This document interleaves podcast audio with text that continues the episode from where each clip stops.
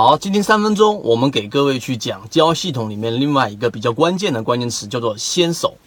什么叫做先手呢？呃，交易模型我们之前讲过，任何人无论你是做短线、中线、长线，你都必须要有一个完整的交易模型。而交易模型当中呢，最重要的就是买跟卖。买卖过程当中，有人说会买的是徒弟，会卖的才是师傅，会空仓的才会是师爷。这一种论断呢，实际上。呃，有失偏颇。我们认为，真正的短线交易者，无论你是短线还是中线还是长线，买卖点永远是你最谨慎和你最需要去认真去思考的一个问题。那么，实际上，今天我们从短线的这个角度去切入，真正的短线交易者，他们在看好的个股过程当中，在他买卖交易系统设置过程当中，最主要的是要把握一个先手。之前我们讲过不同的交易模型，举个例子，当你想做波段性操操作的时候呢，上升回档，回档到智能辅助或者主力成本附近的时候，那么这个主力成本回档的乖离率啊，在百分之五或者百分之八以内，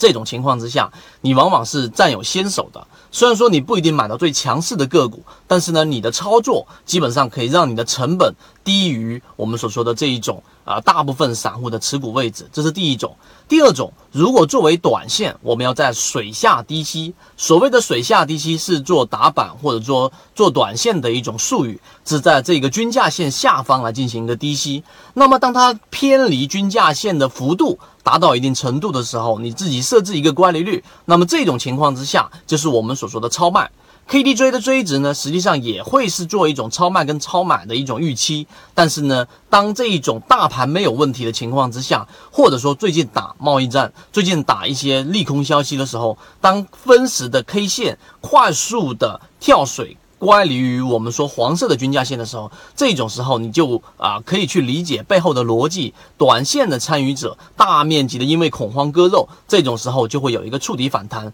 那么这种情况之下，你介入就会有一个先手。第三个打板的交易者呢，他们往往会以确定性作为一个重要的关键，他们是以低频小利润、高成功概率来作为他设计交易模型的原理。所以呢，他的先手实际上呢就是以打板。作为一个确定性，那么打板呢？它一般情况之下会在第二个板或者第一个板或者第三个板不同的板位进去。那么怎么样去设计好你的交易模型，让你每次打板的这种交易会成为先手呢？虽然说大家的成本都在这一个涨停板，但是有些人会打第二个板，有些人会打第三个板。你的先手设计呢，实际上要考虑到整个板块到底会不会是持续性的一个主流。我们认为，真正的主流在贯穿在一年当中，可能就是两个到三个，不会频繁的切换。所以你要去预期你的打板一定是在真正的主线过程当中。那么至于如果你对于涨停板啊，打板的先手比较有兴趣，或者说你的交易模型过程当中总是一买了，然后个股就出现连续性的下跌，